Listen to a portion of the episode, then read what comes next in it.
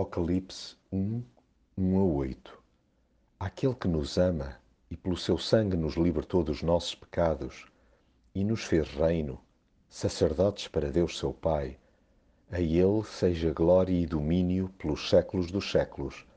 Amém. Jesus é tudo quanto precisamos.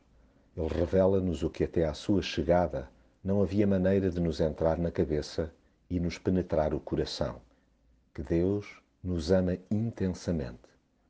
A vinda de Cristo permitiu que conhecêssemos de perto aquele que nos criou de forma única e especial. Mas ficamos a saber que o futuro ao seu lado é particularmente risonho.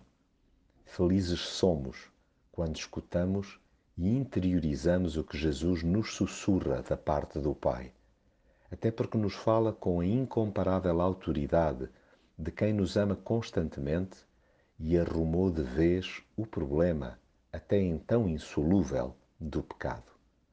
Ainda por cima fez de nós, imagine-se, construtores de pontes, de forma a que mais pessoas integrem o seu reino.